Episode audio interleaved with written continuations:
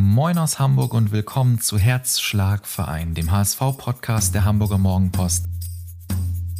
Ich bin Robin und bei mir treffen sich bekannte HSV-Fans aller Art, die Lust haben, über ihren Herzschlagverein zu sprechen, nämlich den Hamburger SV.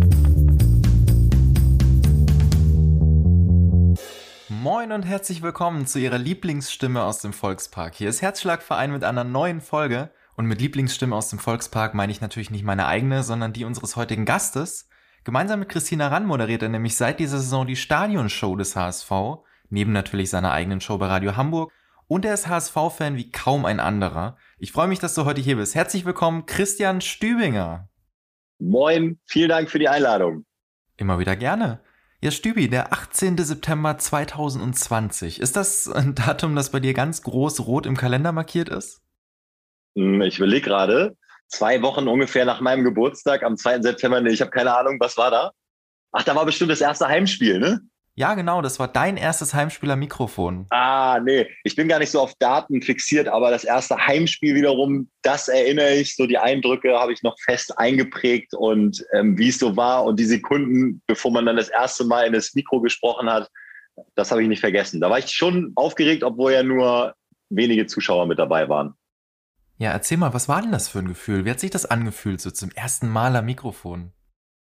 Mm, das war so, ein, so eine Mischung aus, ähm, aus Ehrfurcht, Vorfreude und dann doch auch ein bisschen Nervosität, weil du dann auch nichts falsch machen willst. Und da jetzt irgendwelche Fehler machen willst, äh, die dir sonst nie passieren würden. Und natürlich habe ich so ein bisschen Mikrofonerfahrung, mache das ja dann auch irgendwie im Radio jeden Tag, dass ich in so ein Mikro spreche. Aber das war nochmal so richtig, da ist mir so richtig das Herz aus dem Hals gesprungen und hm. absoluter Traumjob, dass ich das machen darf, ist wirklich, das ist auch nicht so eine Phrase, es ist wirklich so eine unfassbare Ehre und so eine Sache, die irgendwie für immer für mich bleibt.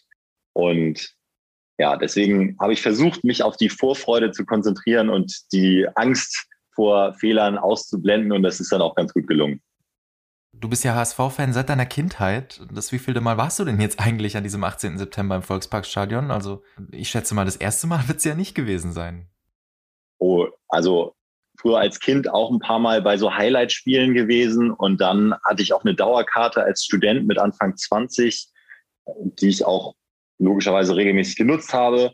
In den letzten Jahren dann auch noch mit äh, Kumpels im Block 6a.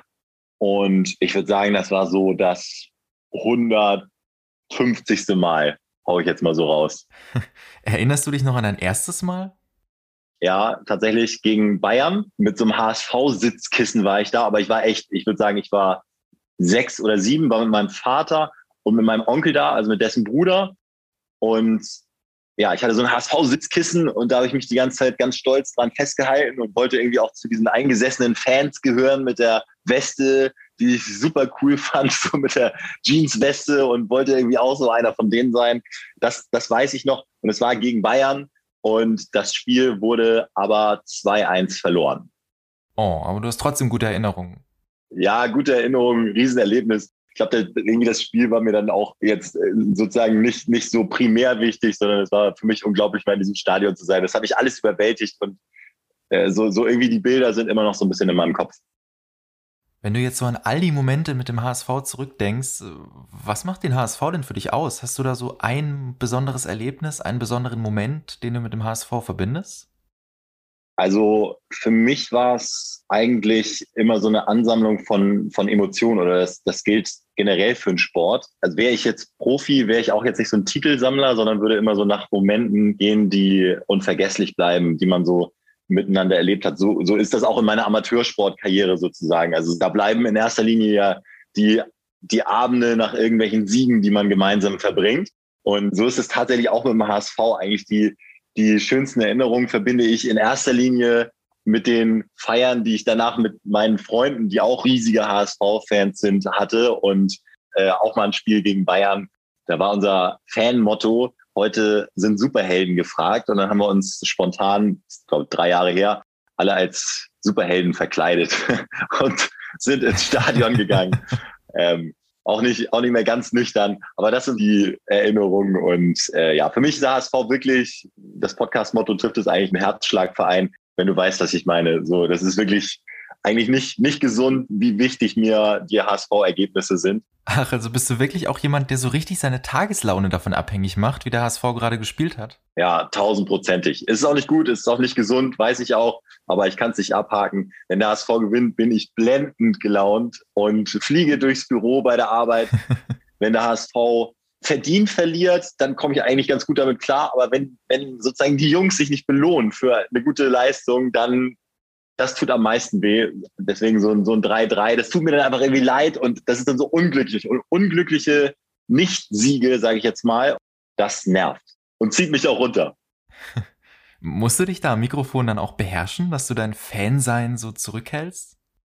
Naja, also ich, ich sage schon, dass ich HSV-Fan bin, bin mir aber ja auch sehr wohl bewusst, dass es äh, auch im, im Sendegebiet von Radio Hamburg, St. Pauli-Fans, äh, Holstein-Fans, wir senden ja auch in Niedersachsen und Schleswig-Holstein, ähm, dann wahrscheinlich auch irgendwie Hannover-Fans oder andere Fans gibt, die nicht hören wollen, wie ich da über den HSV rede, die da einfach nur mit dem Kopf schütteln.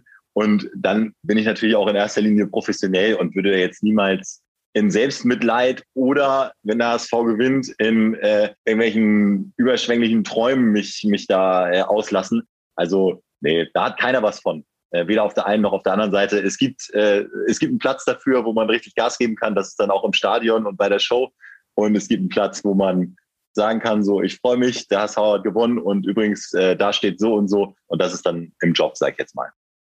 Ja, apropos Job, hast du dich eigentlich aktiv als HSV-Stadionsprecher beworben oder ist der Verein da auf dich zugekommen? Nein, ich wurde gefragt, ich habe einen Anruf gekriegt. Ich weiß auch noch genau, wo ich war, als ich angerufen wurde von einer Kollegin, mit der ich heute äh, schon freundschaftlich verbunden bin, sozusagen. Wir verstehen uns super. Und ähm, als sie das angedeutet hat, musste sie die Frage gar nicht zu Ende sprechen und ich habe schon zugesagt. Und wo warst du, als der Anruf kam, wenn du das schon so anteaserst? Nee, ich war auf dem Golfplatz. ähm, und, und ich habe so gesehen, so, unbekannte Nummer, was ist das? Naja, gut, gehst du mal ran äh, für einen Fall der Fälle.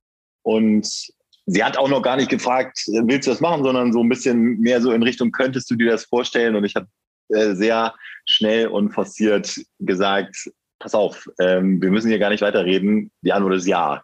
Und sie so, ja, bleib ruhig, äh, wir müssen erstmal nochmal gucken und wir müssen nochmal die Rahmenbedingungen checken und so. Aber ich habe äh, direkt zugesagt und habe auch so äh, spaßeshalber im Freundeskreis gesagt, das ist tatsächlich so ein Job, da würde ich auch Geld für bezahlen, um den machen zu dürfen. Und es stimmt auch. Vermisst du es trotzdem manchmal nicht auch in der Kurve zu stehen oder ist der Stadionsprecherplatz einfach bequemer? Äh, der Stadionsprecherplatz ist bequemer. Ich sehe natürlich viel mehr, ich höre auch viel mehr, was so ums Spielfeld herum passiert, was für mich unfassbar spannend ist. Ich bin halt wirklich ein Fan, der ein Mikro in der Hand hat und da einfach steht. Ne? Also ich, ich finde schon, man kann Fan sein und kann dann auch mitjubeln und durchdrehen. Äh, Fairness ist das oberste Gebot und Respekt gegenüber den Gegnern und das halte ich immer ein und alles andere äh, lasse ich dann auch komplett raus ähm, und freue mich auch immer mit allen, ähm, die ums Team herum in meiner Nähe sitzen. So, da wird einge, wie heißt das, Fistbumpt und ähm, da freuen wir uns sozusagen zusammen. Ähm, und was war die, was war deine Frage konkret nochmal? Bin schon wieder abgedriftet. Meine Frage war konkret, ob du es nicht manchmal auch vermisst, mit den Jungs in der Kurve zu stehen. Also ich sage jetzt mal ganz ehrlich, ne, die Kurve vermisse ich eigentlich nicht so sehr. Und wir sind auch deswegen von der Kurve damals mit dem, mit dem Freundeskreis in, in so einen Sitzblock gewechselt, weil es uns einfach zu unbequem war. So ist das, wenn man älter wird. Also irgendwie da immer stehen und bis du, bis du dann dein Bier geholt hast und das äh, unfallfrei zurückgebracht hast und so. Ähm, ja, Kurve ist unfassbar und ich, ich weiß ja noch genau, wie es ist, aber ähm, so mit den Jungs da sitzen, das wiederum äh, vermisse ich schon. Und das ist natürlich auch äh, der Kracher. Und es gibt nur eine Sache, die da drüber ist, und das ist eben Stadionsprecher. Ja, mal schauen, was du noch so vermisst. Vielleicht gibt's ja da das ein oder andere. Das werden Sie zu Hause und auch ich jetzt erfahren, und zwar in unserer Wir machen den Gästen Angst-Rubrik. Und die nennt sich natürlich Stimmt das? Stübi, natürlich machen wir auch dir wieder Angst, und zwar mit unseren drei Gerüchten, die wir jede Woche finden. Oha, bin gespannt. Und das erste über dich, das wir in den Raum werfen, ist, dass du angeblich nur Radiomoderator geworden sein sollst, weil du das Ziel hattest, so schnell wie möglich in der ARD Sportschau zu landen. Stimmt das? Ja, also ich habe schon damals gesagt, ich will irgendwann mal die Sportschau moderieren. Das ist mein Ziel. So, das ist mein berufliches Ziel. Was muss ich machen, um dahin zu kommen? Und dann hat man so ein bisschen geguckt, ein bisschen gelesen. Ich habe damals übrigens als Student, ich weiß gar nicht, ob er das noch weiß, Alexander Bommes interviewt in der NDR-Kantine in Lockstedt. Und der hat mir auch gesagt, so Radio ist eigentlich ein ganz guter Weg. Es macht ja irgendwie auch Sinn, das zu machen, was vielleicht so seine Profession ist. Und ich glaube, in meinem Fall ist das Radio, da bin ich gut drin und ähm, da kriege ich auch gutes Feedback. Und es ist ja jetzt nicht so, als wäre Radio das Fernsehen zweiter Klasse. Ich persönlich finde, Radio ist eigentlich handwerklich das schwierigere Medium, weil du nur mit deiner Stimme versuchen musst, Bilder im Kopf und Emotionen zu erzeugen. Und ja, dann bin ich so klassischerweise da hängen geblieben und bin auch super glücklich damit. Hab das, hab dieses Medium, was ich vorher gar nicht so kannte, hab's äh, wirklich dann zu lieben gelernt. Du sollst außerdem angeblich ganz eigene Aufwärmrituale vor einem HSV-Spiel haben. Stimmt das? Naja, also ich habe zumindest so gewisse abergläubische Hänge, sage ich jetzt mal, vor Spielen, dass zum Beispiel ich nach Siegen immer dieselbe Mütze aufsetze, beziehungsweise dieselben Schuhe, also das Outfit nicht verändere, aber Aufwärmübungen, was ich so ein bisschen mache, ist so Stimmaufwärmen. Ähm, das mache ich aber äh, auch von einer Radiosendung, dass man so ein bisschen reinkommt. Ähm, und irgendwie die Stimmbänder sind ja, und auch die Zunge sind ja so ein Muskel wie jeder andere Muskel im Körper auch. Und dann ist es dann doch ganz gut. Ich bin eigentlich jetzt nicht so der gewissenhaftere Arbeiter, sondern bin auch eher so ein impulsiver Mensch aus dem, aus dem Bauch heraus. Aber da habe ich dann doch gelernt, das macht einfach Sinn, wenn so die Stimme das Organ ist, mit dem du arbeitest, dass du die auch pflegst und äh, ja, so eine, so eine kleine Aufwärmsession, zwei, drei Minuten im Auto auf dem Weg zum, zum Volksparkstadion mache ich dann doch immer. Und eine Sache haben wir noch. Angeblich sollst du mal ein Stück Rasen im Volksparkstadion geklaut haben. stimmt das? Das stimmt. Aber ich war nicht direkt beteiligt. Das war die besagte Gang vom Ehrenblock 6a. Das war, ich meine, 2017 ähm, das letzte Spiel gegen Wolfsburg. Luca Waldschmidt äh, trifft und damit wird der Klassenhalt gesichert. Der friedliche Platzsturm damals. Da sind auch echt noch die Bilder im Kopf. Da waren wir übrigens alle auf der Nordtribüne und wurden wirklich mit der Masse so mit runtergeschoben und standen dann auf dem Platz. Und da hat einer aus unserer Gruppe mit einem Geodreieck, was er aus irgendeinem Grund dabei hatte. So, wer hat ein Geodreieck dabei? Ein Stück Platz äh, rausgeschnitten. So, keine Ahnung warum. Ich habe da, ich habe da viele, viele komische, irritierende Szenen gesehen. Ich weiß auch noch so erwachsene Männer, die äh, mit dem Schlüssel ein Stück Tornetz rausgeschnitten haben. Es stand irgendwie, es stand zur freien Verfügung. Und, das war das Bekloppteste, so ein Typ, der die Latte geklaut hat und die so auf die Schulter genommen hat. Ich, ich weiß nicht, wie er sie losbekommen hat, aber er hat sie einfach so, ich glaube, das ist zum Zusammenstecken, ehrlich gesagt. Er hatte sie auf einmal so über der Schulter und ist seelenruhig wie ein Bauarbeiter übers Feld gelaufen und niemand hat ihn gehindert, weder Security noch irgendwas. Und so ist er mit, mit äh, bierernstem Gesicht, als hätte er wirklich einen, einen wichtigen Auftrag, ist er aus dem Stadion gelaufen. Und wir haben ihn dann, weil wir dann auch so zurückgepilgert sind Richtung äh, S-Bahn-Station, haben ihn dann nochmal getroffen. Er ist natürlich ein bisschen langsamer vorangekommen und äh, er ist mit dem Ding nach Hause gefahren, weil der, der hat auf jeden Fall einfach die Latte geklaut. Ist ja auch cool, aber wo tut man die hin? Ne? Das ist ja auch fünf Meter breit, so ein Ding. Wird bei mir nicht reinpassen. Naja, und was ist mit euch? Was ist mit eurem Stück Rasen passiert? Gibt's das noch? Kann ich dir nicht sagen. Also, äh, nee, das ist, glaube ich, irgendwie vertrocknet und äh, ja, war dann, war dann in dem Moment ein gutes Souvenir, aber konnte man dann auch nicht mehr so viel mit anfangen. Ja, auf jeden Fall eine super Geschichte. Damals hat sich der HSV noch gerettet, 2017. Ein Jahr später hat das dann nicht mehr so gut funktioniert. Mhm. Was war aus deiner Sicht der Grund dafür, dass der HSV dann sich irgendwann doch nicht mehr in der Bundesliga halten konnte? Am Ende war der Grund dafür, dass die Mannschaft dann einfach nicht mehr erstligareif war. Ich würde gar nicht so die Gründe außerhalb suchen. Ja klar, man kann irgendwie über mangelnde Geschlossenheit im Verein sprechen oder über Chaos, aber dann war es einfach so, dass die Qualität der Mannschaft nicht mehr so gereicht hat. Das muss man sich da ja auch eingestehen, wenn man über Jahre die ganze Zeit gegen den Abstieg spielt und äh, immer wieder dem Abstieg von der Schippe springt durch Relegation und mehr oder weniger berechtigte Freistöße in der Nachspielzeit. Ähm, dann irgendwann ist es auch mal aufgebraucht und dann so als gesamter Verein, wenn man es ganz objektiv betrachtet, ist es dann auch verdient, abzusteigen, so würde ich sagen. Und drei Jahre später hast du das Gefühl, der HSV hätte es verdient, wieder aufzusteigen? Zu 1000 Prozent. Also wirklich von Herzen hat diese Mannschaft und dieser Verein es verdient, aufzusteigen.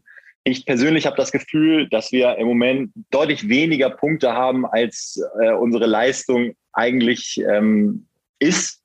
Ne, ich hoffe, der Satz macht Sinn. Ähm, einfach ein paar Punkte zu wenig äh, auf dem Konto haben, wirklich, wirklich aus meiner Sicht unglücklich. Und das ist auch das, was ich äh, gesagt habe. Mit, mir tut es eigentlich am meisten weh, wenn, wenn sich die, die Jungs nicht belohnen für das, was sie auf den Platz bringen. Und da fängt es oben an, dass der ganze Verein wahnsinnig geschlossen ist. Mittlerweile bin ich jetzt auch so ein bisschen in diesem Mitarbeiter-Circle drin, krieg mit, was da für ein, für ein Spirit herrscht und wie sich da jeder Einzelne mit dem HSV identifiziert. Und es überträgt sich eben dann auch auf die Mannschaft. Wenn man jetzt im Stadion ist bei diesen Geisterspielen, die ja hoffentlich auch bald vorbei sind, aber trotzdem entsteht echt eine unfassbare Soundkulisse mit den Leuten, die drumherum sind, mit den ähm, Spielern, die auf der Bank sind, mit dem Betreuerstab, was die für einen Alarm machen, das ist unvorstellbar. Und diese Energie überträgt sich auf den Platz. Dann, äh, und dann sind wir bei den, bei den Jungs, die, die dastehen und, und beim Coach, der immer alles gibt. Ich finde wirklich, man kann nicht viel mehr richtig machen ähm, auf und neben dem Platz. Hm. Ich wünsche es einfach den Jungs ähm, wirklich von ganzem Herzen und ich finde, es ist verdient und ich glaube fest daran, dass es klappt. Aber Gewissheit habe ich auch nicht. Und wenn es dann klappt, hast du ja zumindest so einen kleinen Teil dazu beigetragen mit deiner Stimme.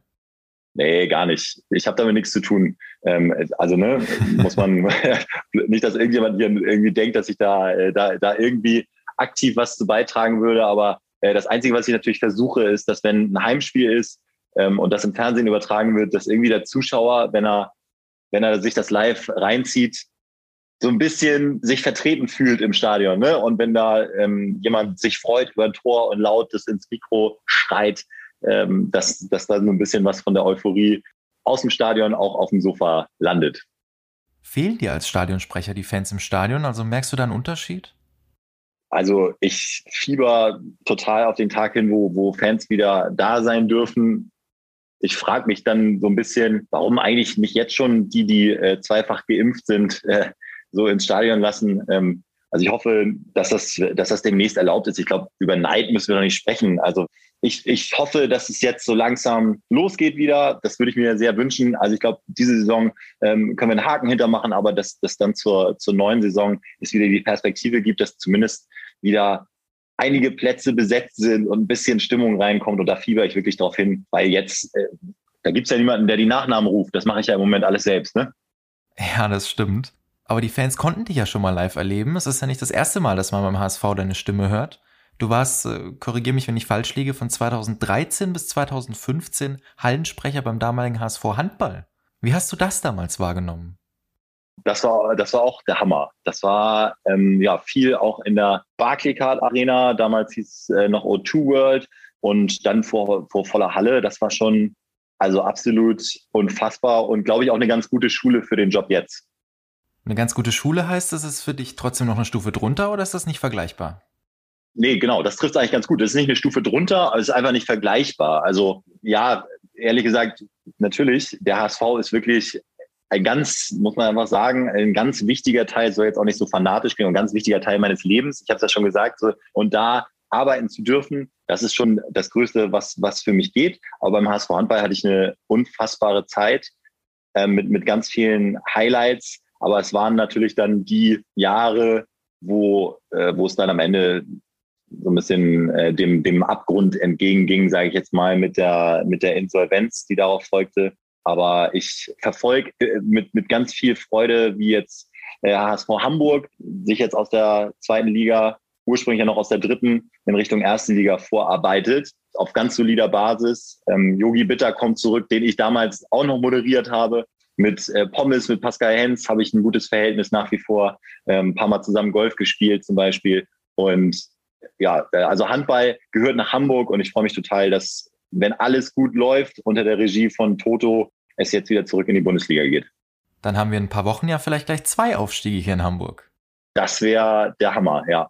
Nur leider, oh Mann, ey, aber hier, also Hauptsache Aufstieg, Hauptsache Aufstieg. Aber so ähm, Rathausplatz wird natürlich dann auch schwierig. Da habe ich ja auch schon von geträumt. Aber ähm, ich befürchte, das wird dann auch wird dann auch eher eine digitale Geschichte. Oder man holt das nach. Ja, aber wenn die Fans schon nicht zu dir ins Stadion kommen dürfen, dann bringen wir sie eben jetzt hier bei Herzschlagverein zu dir. Denn natürlich dürfen auch in dieser Woche unsere drei Hörerfragen nicht fehlen, die wir für dich ausgesucht haben.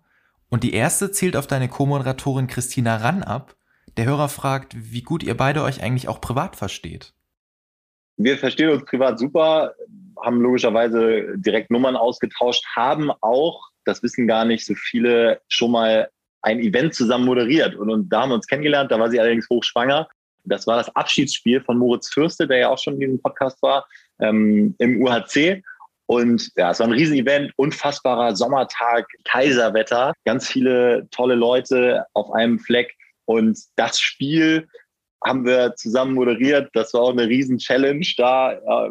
So jeder wollte irgendwie was sagen. Es waren auch einige Biere im Spiel, sage ich jetzt mal. Dementsprechend kamen immer mehr Leute, die auch mal was ins Mikrofon brüllen wollten. Und das haben wir zusammen gemacht. Und äh, da haben wir uns kennengelernt und dann auf dem Parkplatz vorm Volksparkstadion wieder getroffen und so gesagt, boah, das ist krass jetzt hier gerade. Und ähm, nee, wir verstehen uns super und sind hoffentlich dann auch bald wieder zu zweit vor voller Kulisse im Stadion. Ja, liebe Grüße an Moritz Fürste an der Stelle. Unsere zweite Hörerin würde ihre Frage gerne wieder selbst stellen. Das entwickelt sich hier bei Herzschlagverein zu einem wiederkehrenden Element. Das gefällt mir. Hier ist unsere Sprachnachricht der Woche. Moin Stübi, ich würde gerne von dir wissen, ob du als Stadionsprecher auch direkten Kontakt zu den Spielern und zur Mannschaft hast. Ja, also im Moment ist es natürlich so, dass es keinen körperlichen Kontakt gibt und auch keine körperliche Nähe. Da wird darauf geachtet. Ähm, wir machen wenn wir ins Stadion kommen, im Vorfeld so einen Schnelltest, wissen wir alle, DFL-Hygienekonzept und auch ähm, besonders beim HSV und weil das eben so super durchgesetzt wird beim HSV, ist äh, ganz klar getrennt. Externe, sage ich jetzt mal, zu denen ich logischerweise auch gehöre, und Mannschaft ähm, haben im Moment keinen Kontakt, aber es gibt Blickkontakt und es gibt immer mal ähm, Blick hoch auf die Tribüne. Äh, die Jungs winken mir zu, weil die sich dann, glaube ich, auch freuen, dass ich da bin und ein bisschen versuche einzupeitschen, auch wenn ich der Einzige bin. Hast du denn tatsächlich auch Lieblingsspieler beim HSV? Ich habe wirklich ganz viele Lieblingsspieler. Man nimmt es jetzt schon wieder so selbstverständlich, aber ich erinnere mal, wie vor zwei, drei Jahren alle gesagt haben, oh, wir haben keine Nachwuchsspieler und der Verein bildet keine Leute aus, sondern immer nur alteingesessene Stars, die hier noch ihre Millionen verdienen. So, wenn ich jetzt sehe, wie sich ein äh, Joscha Wagnumann oder Stefan Ambrosius ähm, in die, in die nicht nur erste Elf, sondern in die U21-Nationalmannschaft vorgespielt haben. Das ist unfassbar. Und Amadou Onana, so ähm, mal das Scouting angesprochen, der jetzt Captain der auch nicht ganz so schlechten belgischen U21-Nationalmannschaft ist, wie der mit dem Ball umgeht. Ich habe, äh, gegen wen war das? Äh, gegen Heidenheim habe ich Frank Schmidt beobachtet und auch gehört. War so 20 Meter Luftlinie von mir entfernt, wie der sich so abgedreht hat, als Onana Zweikampf gewonnen hat, zwei Leute hat aussteigen lassen und dann Steigespiel hat, hat er, was ist das für ein Spieler? Und das ist, glaube ich, das größte Kompliment, was man einem machen kann. Also, äh, und ja, ich, ich, ich, ich, liebe, ich liebe sie alle, wie jeder Fan. Es ist eine, ist eine wirklich coole Mannschaft und da sind wir an dem Punkt, den ich vorhin schon gesagt habe. Ich gönne es den Jungs, die haben es sich einfach verdient und sie spielen, finde ich, den besten Fußball der Liga und der beste Fußball soll am Ende dann auch gerne oben stehen. Aber eine dritte Frage haben wir vorher natürlich noch. Als Radiomoderator, welchen Song würdest du jeder Hörerin und jedem Hörer empfehlen? Ah. okay, dann nehme ich jetzt einfach mal, ähm, auch wenn es nichts mit meinem Job zu tun hat, weil wir den Song nicht spielen bei uns, aber dann nehme ich jetzt einfach mal die Gelegenheit wahr und sage die Hamburger Goldkirchen HSV durch dick und dünn. Ein Meisterwerk, der Kompositionskunst. Wunderschön gesungen von unseren Engelsstimmen aus äh, dem Goldkirchenchor und auch textlich finde ich Gänsehaut. Lupenreine Antwort. Den kennen unsere Hörerinnen und Hörer vermutlich ohnehin. Wir hatten hier vor einigen Wochen ja schon Fleming Pink zu Gast, den Präsidenten der Hamburger Goldkirchen. Da haben wir auch kurz über dich gesprochen, weil was ja viele vielleicht gar nicht wissen, du bist ja auch ein Teil der Goldkirchen. Hm. Kannst du das denn überhaupt noch wahrnehmen aktuell? Im Moment sind ja eh keine Proben, ähm, weil Singen das Schlechteste ist, was man in der aktuellen Situation machen kann, beziehungsweise zusammen singen. So ein paar digitale Experimente gab's, aber ehrlicherweise konnte ich es fast ein Jahr nicht wahrnehmen, weil ich immer die Abendsendungen äh, hatte, 19 bis 23 Uhr und die Proben traditionell eigentlich montags 21 Uhr, manchmal 20, 30 sind. Also es war dann so genau in der Zeit. Aber ähm, ja, ich hoffe, dass es demnächst wieder Gelegenheiten gibt, zusammen zu singen. Und ähm, was heißt, ich hoffe, es wird, es wird so sein. Also da mache ich mir keine Sorgen. Und äh, da kommen noch einige, einige Goldkirchen-Highlights auf uns alle zu, glaube ich. Was reizt dich denn so an den Goldkehlchen? das ist dann auch wieder so ein Ding, wo ich sage, die Momente sind's für mich. Also eigentlich hat für mich ein ganz neuer Lebensabschnitt damit angefangen, dass ich damals zu diesem Casting ähm, bei den Goldkirchen gegangen bin. Ich habe einige meiner mittlerweile jetzt besten Freunde da kennengelernt. Äh, zwei von denen äh, sind sogar meine Trauzeugen.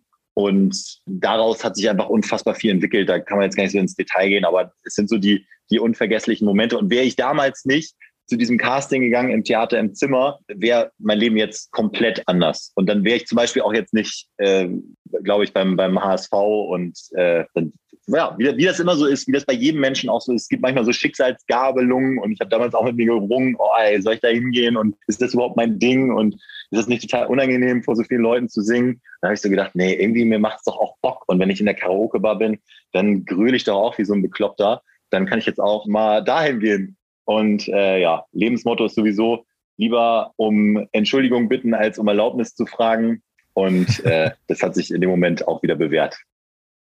Wenn wir jetzt gerade von Hobbys sprechen, der HSV war ja immer ganz klar dein Hobby und ist jetzt ja irgendwie auch so ein bisschen zu deinem Beruf geworden. Siehst du den HSV mehr als Hobby oder mehr als Beruf an? Sehr gute Frage.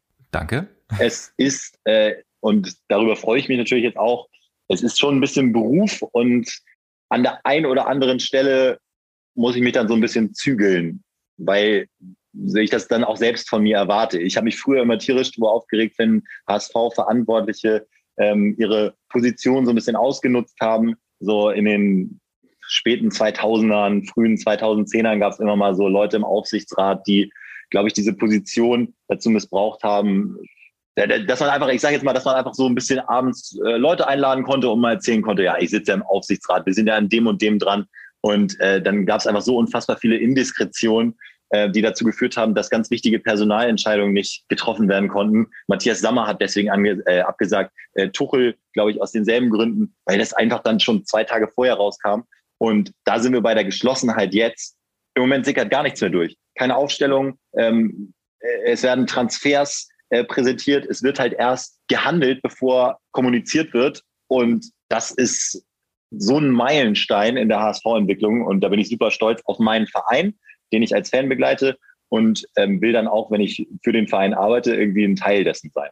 Deswegen bin ich zum Beispiel auch aus meinem Podcast HSV, meine Frau, den wir vor ein paar Jahren auch ins Leben gerufen haben, ausgestiegen, weil ich gesagt habe, das macht es ja auch aus, dass man da so ein bisschen stammtischmäßig redet das kann ich dann einfach nicht mehr machen, wenn ich äh, drei Tage später im Stadion bin und professionell meinen Job machen möchte. Da muss man sich da so ein bisschen zurückhalten. Das ist ja auch überhaupt kein Problem.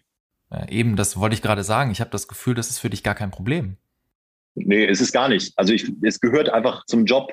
Dann gehört dazu nicht nur, dass ich dahin gehe und ähm, Tore, Auswechslung und äh, Aufstellung ins Mikrofon sage, sondern dazu gehört dann auch, dass ich das so ein bisschen in meinem Herzen trage und den Verein, egal wo ich bin, auch repräsentiere. So klingt jetzt ein bisschen größer. Ich bin auch nur der Stadionsprecher, aber sehr logisch, dass ich dann auch nichts nichts erzähle, äh, irgendwas, was ich höre im Freundeskreis oder im privaten Bereich. So das reicht. Ich freue mich, wenn ich das selbst für mich erfahre. So das, das ist auch schon schön genug. Und äh, ich, ich halte mich gerne an die Devise des Vereins.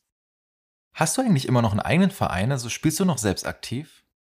Ja, wenn es jetzt wieder erlaubt ist, würde ich ehrlich gesagt sofort einsteigen. Ich habe so Bock auf Fußball. Ähm, das also wirklich. Ich, ich habe echt viel so Laufsport gemacht, war Joggen, wie so ein Bekloppter. Ich spiele ja sonst für den FC Winterhude in der Kreisliga. Wir sind ja aufgestiegen, bevor jetzt die ganzen Saisons äh, unterbrochen wurden.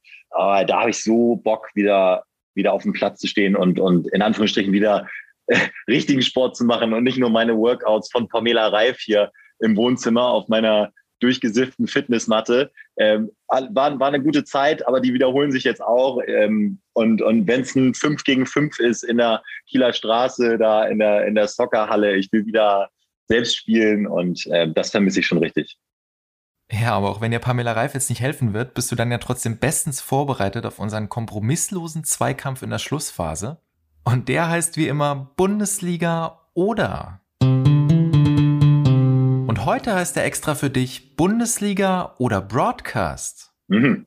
Du hast mir verraten, dass du schon häufiger in Herzschlagverein reingehört hast, also weißt du ganz genau, was jetzt auf dich zukommt. Ja. Wie immer sind es drei Namen, zwei Möglichkeiten, eine Antwort. Ich präsentiere dir jetzt gleich drei sympathische Herren, die entweder ein ehemaliger HSV-Profi sind oder in deinem Fall, du bist Moderator bei Radio Hamburg Heute also ein Moderator bei Radio Darmstadt. okay, wie, wie kommst du auf Radio Darmstadt? Naja, erstmal an alle Hamburger, ja, das gibt's wirklich.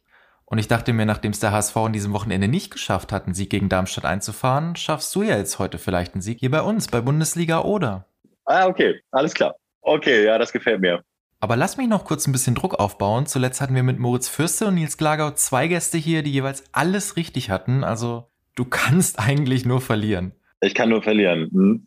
Sonst muss ich mir ein Orthomol reinhauen. Bist du bereit? Ja. Dann macht heute Ralf Balzis den Anfang.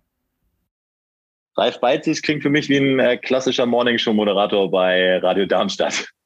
Wenn du das sagst. Es ist leider nicht so. Nein! Ralf Balzes hat 30 Bundesligaspiele für den HSV gemacht, von 1985 bis 1987. Verdammt, auch noch in einer echt erfolgreichen Zeit, ne? Und ich habe noch eine zweite schlechte Nachricht für dich. Er war sogar acht Jahre lang Scout beim HSV, von 2002 bis 2010. Ralf Balzis, sagst du? Genau, Ralf Balzis. Ha, verdammt. Tut mir leid, Ralf. Ja, ich glaube, er wird dir das nicht übel nehmen. Nee, er wüsste meinen Namen wahrscheinlich auch nicht. Genau, ausgleichende Gerechtigkeit. Was hältst du von Clemens Bayer? Ja, ich glaube, da willst du mich auf die falsche Fährte führen. Bayer verbindet man ja dann doch mit Fußball, aber in dem Fall jetzt aber der Staupilot von Radio Darmstadt. Ja, er ist nicht ganz der Staupilot, aber er arbeitet trotzdem bei Radio Darmstadt. Ja, ein Glück. ja, und er hat genau wie du deine Abendsendung.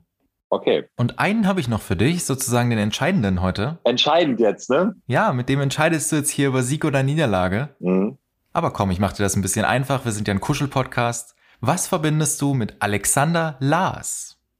Ja, hä? Alexander Lars, äh, Buddy von mir, wirklich. Äh, Ach Quatsch. Wir haben ja, äh, naja, also, ne, jetzt kleine Brötchen gebacken, aber wenn wir uns treffen, äh, sagen wir Hallo und er hat, ähm, hat einen Supermarkt, bekannterweise, hier um die Ecke. Aus meiner Sicht auch wirklich den, den wirklich besten Supermarkt mit Fußballfeld ähm, der Stadt. Und der hat, erwähne ich gerne an der Stelle für unsere Charity, Radio Hamburg Hörer helfen Kindern, ähm, mal ein Dinner gesponsert. Da habe ich für Hörer gekocht und durfte bei ihm äh, den Einkaufswagen mal richtig voll machen, auch äh, Getränke. Und das hat er ohne mit der Wimper zu zucken ganz unbürokratisch freigegeben. Ganz, ganz toller, ganz netter Typ.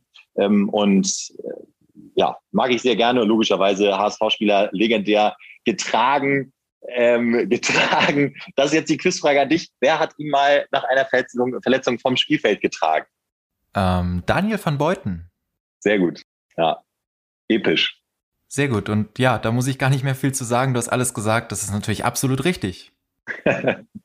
ja, Alexander Lars, guter Mann. Ja, und damit hast du unser Quiz hier ja ganz gut überstanden. Ich äh, werde mir jetzt jegliche Anspielung auf irgendwelche Quizshows sparen. Ja, bei Wer wird Millionär extrem auf die Schnauze geflogen, leider. Naja. Unangenehm als frisch gebackener Vater. Da bin ich bei einer Kinderwagenfrage leider hängen geblieben. Viel Spaß an alle, die das noch gucken sollten. Ja, da verweisen wir mal auf die Sendung für alle, die dies noch nicht gesehen haben. Aber unsere Sendung geht damit leider auch schon zu Ende. Das war's leider für heute mit Herzschlagverein. Er hat großen Spaß gemacht. Krass, dass die Zeit schon um ist. Ist verflogen. Das ist wirklich immer ein gutes Zeichen. Das freut mich wirklich sehr zu hören. Und apropos hören, dich, Stübi, hören wir ja regelmäßig und überall, also bei Radio Hamburg, im Volksparkstadion, mit den Goldkehlchen und ja, eigentlich überall. Und uns hören sie auch regelmäßig und auch überall. Und zwar genau nächsten Sonntag um 18 Uhr. Sie kennen das Spiel inzwischen. Und dann wird es nachweislich lustig und dafür sorge nicht ich, sondern einer der bekanntesten Comedy-Stars Deutschlands. Oh, Weltklasse, werde ich mir anhören. Was Stübi sagt. Also Grund genug wieder einzuschalten. Ich freue mich auf Sie nächsten Sonntag. Bis dahin. Das war's für heute mit Herzschlagverein. Wenn Sie Spaß hatten und Ihnen die heutige Folge gefallen hat, lassen Sie es uns wissen und abonnieren Sie unseren Podcast. Eine neue Folge gibt's am nächsten Sonntag um 18 Uhr. Tschüss und bis dahin.